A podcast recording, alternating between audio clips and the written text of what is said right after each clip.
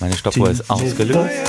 Ich klatsche ein mit 3, 2, 1. Nur für Go Gewinner! for it. Ja, are you ready? Are you ready? Ja, natürlich. Brennst du? Brennst du? Können wir los? Ich brenne. Und los.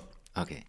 Hallo und herzlich willkommen zu einer neuen Folge, unserer Vorweihnachtsfolge von Nur für Gewinner. An meiner digitalen Seite aus dem exotischen Deutschland im Prenzlauer Berg, Timo Wob. Hallo, Timo. Ah, ich grüße dich, ich grüße euch da draußen. Ich bin so in Gewinnerlaune. Ich freue mich so derartig, Chin. Ja. Du hast Nerven. Ja. Du hast wirklich Nerven. Ein Familienvater so kurz vor Heiligabend noch aus den Rippen Mhm. zu leiern. Wir müssen noch einen Podcast machen. Ich bin dir so dankbar. Ich bin so im Stress. Ja. Ich habe es ja schon vor ein paar Folgen erzählt. Wir versuchen ja immer zu Weihnachten den Kindern vorzugaukeln, dass wir reich sind. Ich besorge Geschenke. Ich ziehe mit den Kindern los. Ich leihe Autos aus. Ja. haben Gärtner bestellt, die Tannen Ja. im Garten Ja. aufstellen. Und du sagst, nee, wir machen Podcast. Ganz ehrlich, das hier ist für mich 20 Minuten Urlaub, die ich jetzt einmal Absolut, habe. das ist dein. Urlaub. Das sind deine absolut. Weihnachtsferien, die du jetzt hier mit mir zusammen nimmst.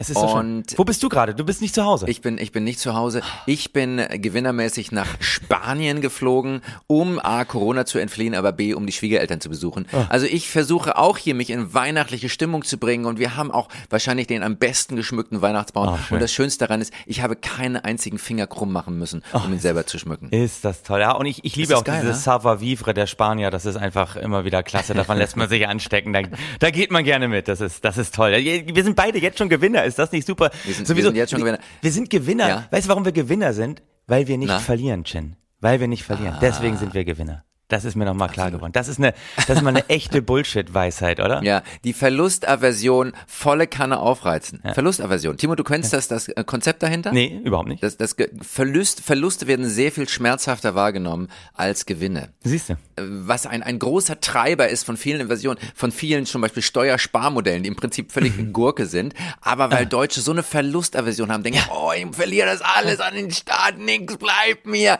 Und deshalb investieren sie in den größten Quatsch. Wenn du im Deutschen sagst, du kannst Steuern sparen, er würde alles für dich tun.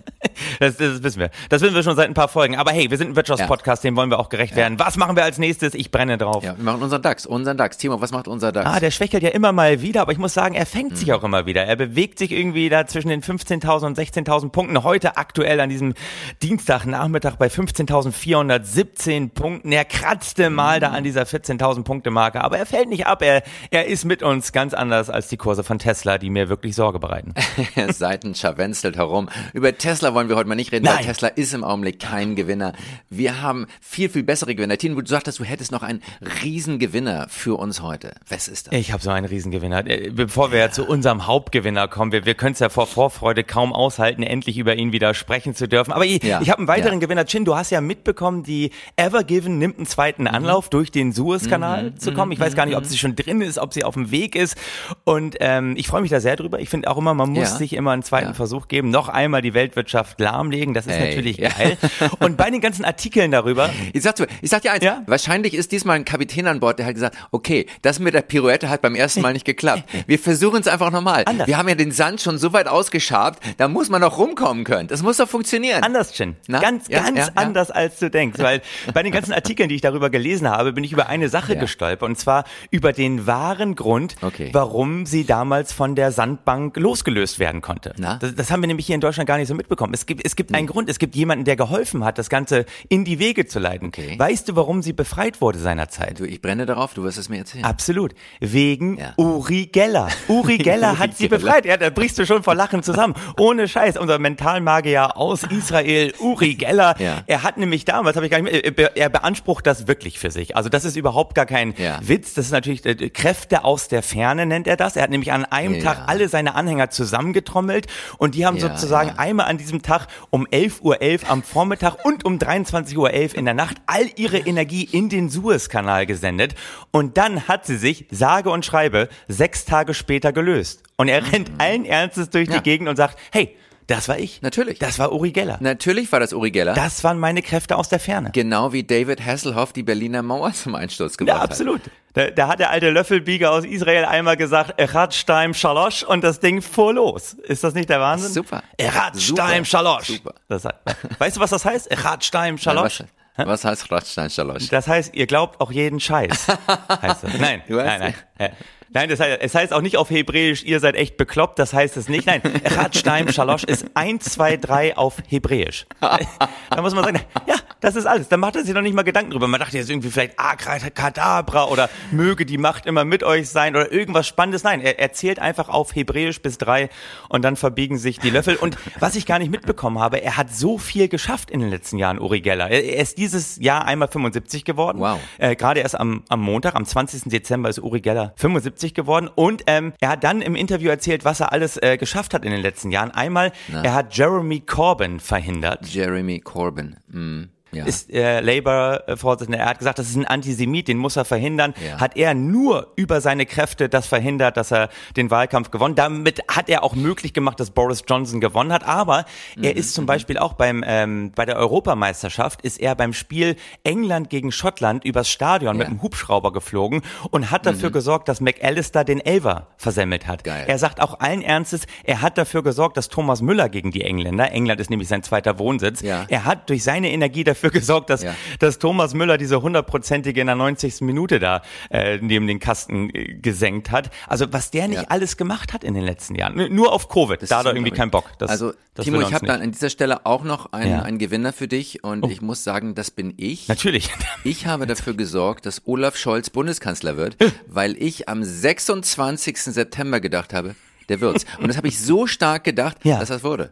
Verstehst du? Also diese Mentalenergie, das ist nicht nur Uri Geller, das sind auch andere. Und ich denke, wir beide sind da ganz weit vorne mit dabei. Deshalb habe ich auch noch ein, bist du durch mit, mit Uri Geller oder hast Nee, du noch was? Uri Geller, ich stelle mir nur gerade vor, wie er jetzt die Evergiven verbiegt, dass die nur noch im Kreis äh, fährt. Fände ich ganz lustig. Und wusstest du, dass Uri Geller mal Anfang der 90er wurde er mal von einer Frau verklagt, weil sie ungewollt Ja. schwanger geworden ist? Ja. Ist, ist wirklich, ist wahre Geschichte. Sie hat ihn verklagt, Ja. weil sie hat ein Experiment bei Uri Geller mitgemacht und hat anschließend Okay. behauptet, er hätte ihre Spirale verbogen. Ist kein Scheiß.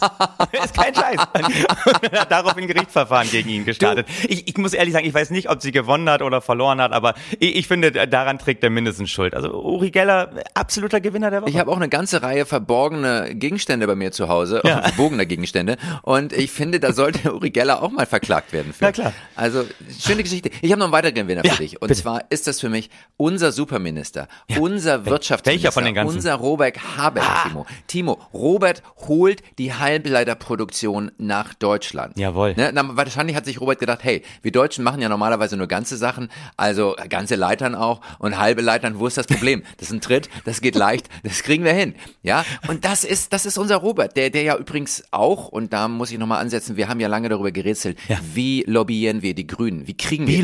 Wir die Grünen? Und Wie kommen wir an die ran? Genau, ich habe ich hab da Rezepte, wir sind ja die Cheflobbyisten Deutschlands. Natürlich. Unser Podcast wird gesponsert von der INSM, von der Initiative Neue Soziale Marktwirtschaft. Und Wie oft hast du das schon betont? Ich weiß es nicht. Ich zähle gar nicht ja, mehr mit. ja, Aber- nee, ich, ich will, ich betone das so lange, bis die jedes Mal 100.000 Euro geben. bis die anfangen. so, ja, bis die anfangen damit. Bis die so. anfangen zu überweisen. Das ist gut. Ja, genau, genau, genau. Und dann sagen wir, ey, dann sind wir, das, wir sind im Prinzip der Uri, die Uri Geller der Podcast, sagen wir. Ja, mal, ja. wie. Ja, lobbyieren Und- wir die Grünen? Wie kommen wir an Robert Hahn? Komm, du hast ja So, Sachen überlegt. Robert zum Beispiel Ja. hat ja gesagt, in den Koalitionsverhandlungen, das war so hart, Ja. er hat teilweise wochenlang, Zitat, Müsli mit Wasser gegessen, ohne Scheiß. Ja. So, und da werden wir natürlich jetzt am Eingang des Bundestags Müsli-Packungen aufstellen, die Natürlich. sich mit Wasser vermengt in ein Hafermilchmüsli verwandeln, Timo. Das machen wir. Verstehst du? das ist es. Und da kommen wir, da sagt der Robert, ja, das sind unsere Freunde. Die sorgen dafür, dass ich kein Müsli mit Wasser mehr esse, sondern eben Müsli mit Hafermilch. Das sind meine Jungs, verstehst du? Meine Also ich erzähle dir noch ganz kurz weiter, Ja. weil wir diese Gewinner sind. Annalena Baerbock Ja. schreiben wir ein besseres, ein neues Buch von besseren Ghostwritern, also Okay. von uns. Ja. Und äh, das geht ja innerhalb von ein paar Wochen durch und dann wird das auch ein bisschen authentischer wirken. Ja. Steffi Lemke, sagt ihr was, Ministerin für Umwelt? Ja, natürlich. Unsere Steffi. Unsere Steffi. Ja. Sie hat ja gerade Stress mit den Grünen, weil sie ihr Bundestagsmandat nicht abgeben möchte. Äh, das würde dann zugunsten eines Mannes geben. Da sagt sie, nein, wir haben Männer, es ist auch ein Ostmann, es ist noch ein, ein Magdeburger namens Urs Liebau, Okay. der soll sie beerben.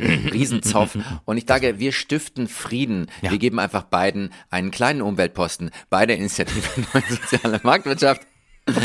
Und dann haben wir Anne Spiegel. Ja. Anne Spiegel, unsere neue Ministerin Natürlich. für Familie, Frauen, Jugend, Integration und Verbraucherschutz. Also da wurde jede Menge Ressorts wurde da reingeworfen. Die war ja schon, ist ja schon Ministerin gewesen. Ab Januar Ja, 21 zum genau. Beispiel war sie in, in Rheinland-Pfalz Ministerin für Umwelt, Energie, Ernährung und Forsten. Mhm. Und jetzt äh, ab Dezember 21, Entschuldigung, das war ihr alter Posten, Frauen, Ja. Jugend, Integration und Verbraucherschutz in Rheinland-Pfalz. Ihr neuer Posten ist Familie, Senioren, Frauen und ja. Jugend. Und das sind doch mal Themen. Ja. Das sind doch mal Themen. Das, das ist hier nicht wie bei Robert hier Wirtschaft und Gedöns, Nee. sondern mal die, die wirklichen Sachen, an, die- an die man auch mal ran muss. Das sind die echten Sachen. Und ich finde, wenn wir Anne Spiegel Ja. einfach noch heimlich das Ressort Forsten einfach noch mit oben drauf geben. Ja. Ich glaube, das merkt der Cem Özdemir gar nicht, weil er nämlich ähnlich viele Ressorts haben Ja. wird. Und da stellt sich natürlich die Frage, wie kommen wir an den Cem ran, Ja, Timo? wie knackt man den? Ganz einfach, ganz, ganz einfach. Cem hat ja, das wissen die wenigsten, Mhm. einen Fanclub gegründet für die Fans des VfB Stuttgart im Bundestag. Ach, nee. Drei Mitglieder. Ja. Und wir, wir werden die Fanschals produzieren. Die Fanschals für den Fanclub des VfB Stuttgart im Bundestag. Toll. Und wenn sie da irgendwann sitzen mit unseren Schals, dann sind sie und haben wir sie Ja, Hand. dann haben wir sie. Da haben wir sie. Da haben wir sie richtig. Da haben wir sie an, äh, nicht nur an den Eiern, sondern haben wir sie wirklich. Dann, dann, dann muss man aber ganz ehrlich sagen, hey, Cem, Robert, Uri Geller, Ja. alles nur Lunte für das Feuerwerk, das wir jetzt abfackeln werden bei unserem Absolut. absoluten Der- Gewinner des Jahres, Gewinner des Monats, Gewinner der Woche. Er ist alles, er vereint alles, weil ganz ehrlich, unsere Lobbyarbeit, die müssen wir nur überbrückungsweise auf die Grünen lenken, denn in vier Jahren wird es wieder so sein. Die CDU marschiert durch, denn wer ist der Gewinner des Jahres? Natürlich Friedrich Merz. Friedrich Merz. Fiete ist wieder. Er hat's, er hat es geschafft. Ah. er ist Er hat. CDU-Vorsitzender. Ah, es ist pur. der Wahnsinn. Ja. Es ist so ein bisschen, als würde man Präsident von Werder Bremen werden, gerade als die abgestiegen sind. Also es ist, nein, es ist der Wahnsinn. Es ist toll. Friedrich Merz ist da. Jetzt on the our road Ja. to Kanzlerschaft. Ich freue mich schon auf unseren Podcast, wenn wir endlich titeln können. Wir sind Bundeskanzler, oder? Das muss jetzt unser Ziel sein. Wir sind Kanzler. Wir werden, wir werden es titeln können. Und es ist ganz erstaunlich, dass du, dass du diesen Vergleich gewählt hast, weil ich habe das neulich so was ganz ähnliches getwittert. Ich habe gesagt, Friedrich Wirtz mit CDU-Vorsitzender, das ist ein bisschen, als würdest du Trainer des HSV werden. Das ist nicht dein Ernst. Das, liebe Leute, das war nicht abgesprochen. Das ist nicht dein Ernst. Oder ist es bei mir ein Unterbewusstsein? Ich, weil ich, Nein, guck's nach, guck's nach. Es ist vor zwei, drei Tagen erschienen. Wahnsinn. Da ticken wir ticken mittlerweile so gleich. Nach 31 Folgen ticken Ey. wir so derartig gleich. Wir, wir nähern uns immer an. Du von oben kommt, ich von unten kommt. Treffen wir uns in der Mitte. Ist das nicht schön? Ah, es ist wie wenn zwei männliche Podcaster gemeinsam menstruieren. Toll. Gut.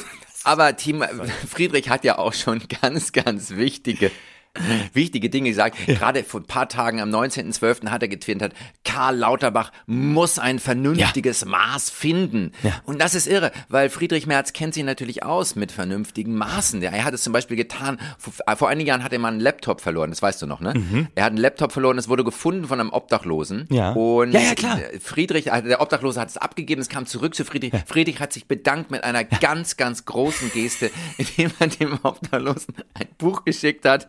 Sein Buch, nur wer sich ändert, wird bestehen vom Ende der Wohlstandsillusion.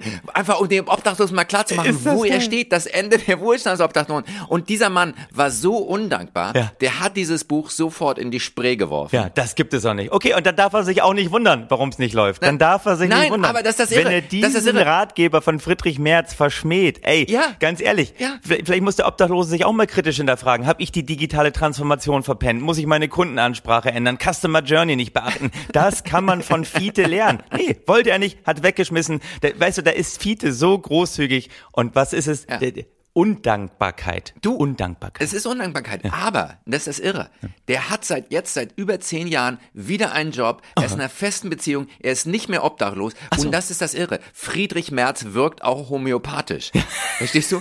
Du kannst einfach sein Buch verwässern, dann kommt, wird es quasi zur Hochpotenz und es wird quasi zurück auf dich wirken. Friedrich Merz ist der Uri Geller des Bundestags. Ja, absolut. Absolut. Absolut. Und vor allen Dingen, er ist ja gerade der Uri Geller bei sich selbst, weil wie er sich gerade so derartig selbst verbiegt, ist schon Wahnsinn, ne? Vom Benchmark lernen, wie er in den letzten Interviews Yes. wirklich ein auf Olaf Scholz gemacht hat, ist doch Wahnsinn. Er war auf einmal so ausgleichend, so ruhig, so null polarisierend. Es hat wirklich nur noch gefehlt, dass er sagt, ich bin auch der CDU-Vorsitzende der Ungeimpften. Darauf habe ich wirklich gewartet.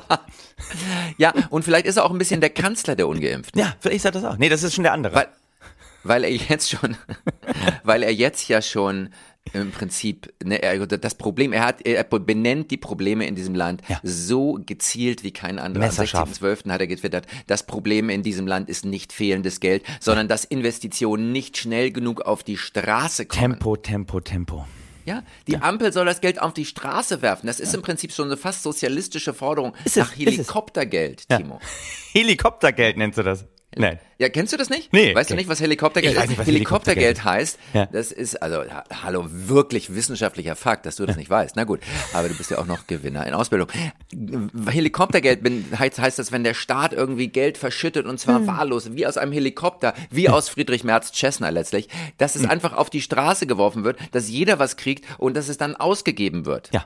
Ja. Das ist gut. Das ist, Prinzip, Das ist gut. Das ist, während, das, das sagen die einen, die anderen sagen, nein, wir müssen wirklich nur den Reichen Geld geben, Ja. weil die ja eh schon mehr Geld bunkern wollen, weil wir wollen, dass die ne, Immobilienpreise noch mehr steigen. Absolut, absolut. Und zu den Reichen kommen wir ja gleich noch. Ich möchte nur eine Sache Ja. erwähnen, die jetzt Friedrich Merz immer vorgeworfen wird, beziehungsweise der CDU. Es wird gesagt, ja, aber ganz ehrlich, der ist jetzt gerade 66 Jahre alt geworden. Wenn alles normal läuft, dann wird er erst mit 69 zum Bundeskanzler gewählt und wird erst mit 70 zum Bundeskanzler ernannt. Da möchte ich nur mal sagen, Ja. Adenauer. Adenauer, der ja nun nachweislich, also objektiv gesehen, also unter Abwägung aller uns zur Verfügung stehenden Erkenntnisse, damals der beste Kanzler aller Zeiten war. Absolut.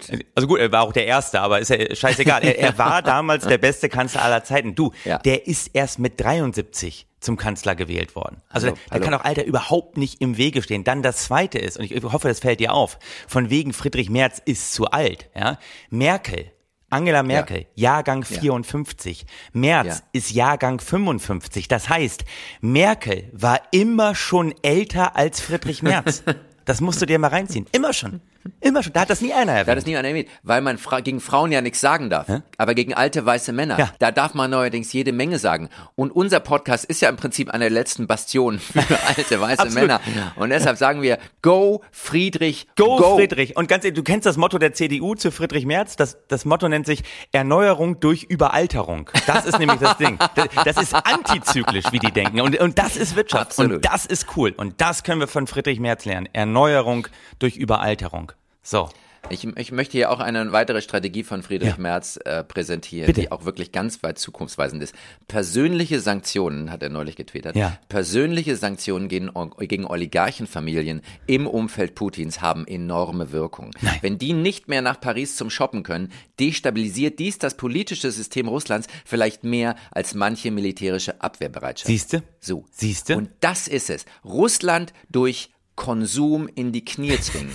Deutsche kauft gegen Putin. Ey, ja, wirklich. Und wenn jeder Deutsche ja jeden Tag ein Sorbet Saint-Tropez, und du wirst natürlich nicht wissen, was ein Sorbet Saint-Tropez ist. Ein Sorbet Saint-Tropez ist ein, ein Eis mit Champagner aufgegossen Ja. und dann Wodka hinzugefügt. Also Champagner und Wodka plus schwarzem Kaviar. Ja. Ja, dann muss Putin die Truppen an der ukrainischen Grenze abziehen. Wir können die Bundeswehr entlassen. Tausende von Oligarchen, die in Moskau auf die Genial. Straßen gehen, gegen Putin demonstrieren. Wir wollen unser altes Leben zurück. Wladimir, gib unser altes Leben. Wir wollen nach Paris zum Shoppen. Wir wollen Wodka.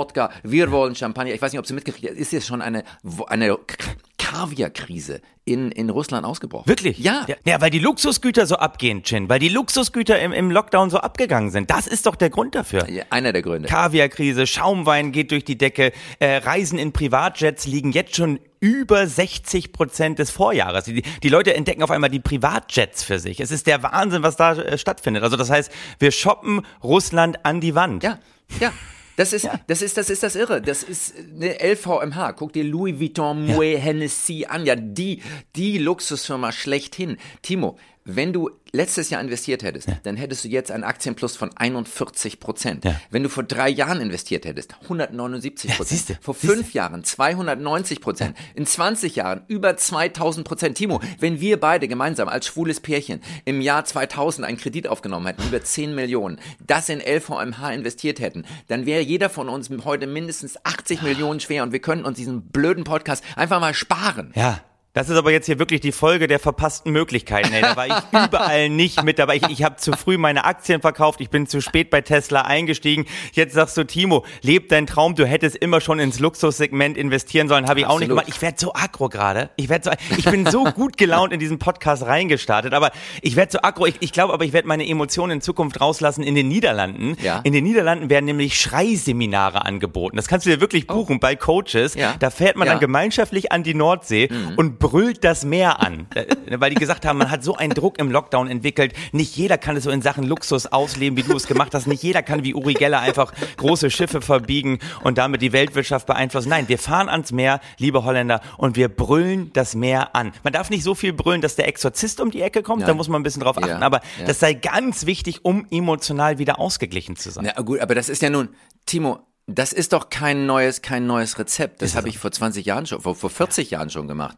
Schreiseminare. Schreiseminare ist kein neues anders. Konzept, ganz ehrlich. Es wird gerade so angepriesen, dass hier diese, diese Crash Rooms, kennst du die? Diese Rage Rooms, so, so Wuträume, Anger Rooms, dass die gerade so ja, hoch im Kurs stehen. Das sind so Räume, die kann man sich mieten, die werden dann eingerichtet und dann ja. kannst du da reingehen, quasi mit so Wutwerkzeugen, also Baseballschläger, ja. Vorschlaghammer, so eine Zange. Und dann kannst du die richtig eine Stunde lang zerkloppen und das soll dich angeblich emotional wieder ausgleichen. Du, Rockstars wissen das schon seit vielen, vielen Jahren und machen das mit ihren Hotelzimmern. Ja, ja. Also das ist auch, das ist auch was, was wir früher immer gemacht haben auf Tour. Und ganz ehrlich, ich dachte mir, die, die, die Kombination aus Schreiseminar und Rage Room ist doch eigentlich genau das, was Rammstein schon seit 30 Jahren auf der Bühne veranstalten, oder? Ja. Die Jungs sind sowas von austherapiert. Und ich dachte mir jetzt aber, um auch Geld zu machen, ja. die Kinderzimmer ja. bei uns zu Hause mhm. sehen sowieso jeden Abend wie ein Crash Room aus. Absolut. Das heißt, die vermiete ich jetzt noch an Nachbarn unter, die mal so richtig Dampf ablassen wollen. Also bei uns neben uns, da kracht es auch richtig. Ich sag mal so, ja. für 180 Euro glatt können die da reingehen und mal richtig so die Kinderzimmer meiner,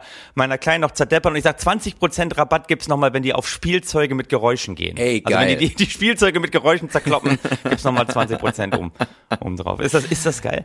Aber ich dachte mir ganz ehrlich, es müsste eigentlich viel ja. mehr so themenbezogene Rage Rooms geben. Also natürlich in der Wirtschaft okay. grundsätzlich, jede Firma sollte einen Rage Room haben, dass man nachher ja. Besprechung auch mal rausgehen kann. Aber bei VW ist dann der Rage Room natürlich, dass man so einen neu gekauften Tesla zerkloppt. Ja. Atheisten können ganze Kirchen mieten und reingehen und die zerhämmern, so Church of Rage mäßig. Dann ja. natürlich ganz wichtig, Rage Rooms für NGOs. Ey. Weißt du, dass, dass die auch mal, die machen den ganzen Tag, tun die nur Gutes. Also, so, weißt du, bei Greenpeace, dass sie so einen Raum haben, wo sie einfach mal so Robben-Baseball spielen können. Oder, oder bei ja. Peter so äh, äh, Küken knüppeln, keine Ahnung. Und dann dachte ich mir, eigentlich wäre richtig geil, wäre gerade so, so ein Rage Room für Impfärzte. Ja. Weißt du, die müssen ja, weißt du, da wird so ein Querdenker ausgesetzt und zehn Impfärzte ja. rein und die müssen dann versuchen, den durchzuimpfen. Den Querdenker wie, zu kriegen. Wie geil. Ich, ich habe auch noch ein anderes. Ich hab, mir ja. fällt gerade noch ein anderer Rage Room auf. Oh. Ich glaube, es wird sowas wie das Tropical Island des Rage Roomings. Ja. Und zwar bauen wir den Bundestag nach und machen dann für Querdenker einen Rage Room, dass die da alles kurz und klein schlagen können. Ja. Und wenn wir noch weiter denken, dann bauen wir in Amerika das Kapitol nach für die Trump-Anhänger, dass sie endlich das machen können, was sie damals im Kapitol machen wollten und nicht zu gekommen sind. Das ganze Ding kurz und klein kloppen aus Styropor, das wird ein Hammer-Gaudi für die ganze faschistische Familie. Wobei ich, ich sage immer ganz ehrlich, äh, Rage ist ja eigentlich keine Lösung und diese Therapieforscher haben ja auch schon gezeigt, dass diese Rage Rooms überhaupt nichts bringen. Aber wo ich gerade bei meinen Kindern war, ich dachte mir für die ganzen Querdenker, als du gerade drüber gesprochen hast, ja. wenn die in Zukunft auch ihre Kinder impfen können, man fängt einfach ja. an, Kinder zu verleihen damit Querdenker mit denen zum Impfen gehen können. Weißt du, du hattest auch neulich den Silikonarm, wo die sich haben reinspritzen lassen, ja, dass man so ja, unter ja, dem Motto Rent an Arm kann man sich so ein, so ein Kind mieten und dann irgendwie mit dem zum Boostern gehen. Weißt du, unser Niklas hier auf der Ecke, der ist neun Jahre alt, der ist schon achtmal geboostert worden. Damit, damit kann man vielleicht auch mächtig Kohle machen. Du Jin, Dampf ablassen, Luxus ausleben, emotional sich ausgleichen. Wir sind haarscharf an der Grenze. Ähm, wir machen ja noch zwischen den Jahren auch noch einen Podcast. Ich wollte dir nur, ähm, und, und vielleicht nehmen wir uns diese zwei Minuten, eine eine, ganz schöne weihnachtliche Geschichte aus den USA erzählen, um nochmal runterzukommen. Wollen wir uns das gönnen oder hast du gerade noch was anderes, was du loswerden Die möchtest? Zeit haben wir, die Zeit gönnen wir uns und unseren Hörern natürlich. Ja, weil ähm, es ist eine Geschichte aus den USA. Ich weiß nicht, ähm, ob du kennst du die Fargo Bank in den USA, so eine ja Wells Fargo. Ja, Wells Fargo, genau, richtig. Ja, und in ja. der Hafenstadt Wilmington, das ist in Delaware, Da gab es einen Banküberfall. Okay. Und zwar ähm, ist da einer reingegangen in Tarnklamotten, ohne Maske, Ja. ist zum Schalter gegangen, Ja. hat einen Zettel Ja. rübergeschoben, hat gesagt, dass auf dem Zettel stand drauf, das ist ein Banküberfall, ich brauche 150 Dollar. Hallo. Und dann hat die Bankangestellte ihm 150 Dollar gegeben. Er ist wieder rausgegangen, hat sich noch entschuldigt, ist nur um die Ecke gegangen, um das beim. Bankautomaten der Fargo Bank wieder auf sein Konto einzuzahlen. Dann, dann hat die Angestellte den Alarmknopf gedrückt, die Polizei kam an und dann saß er einfach nur auf der Treppe daneben.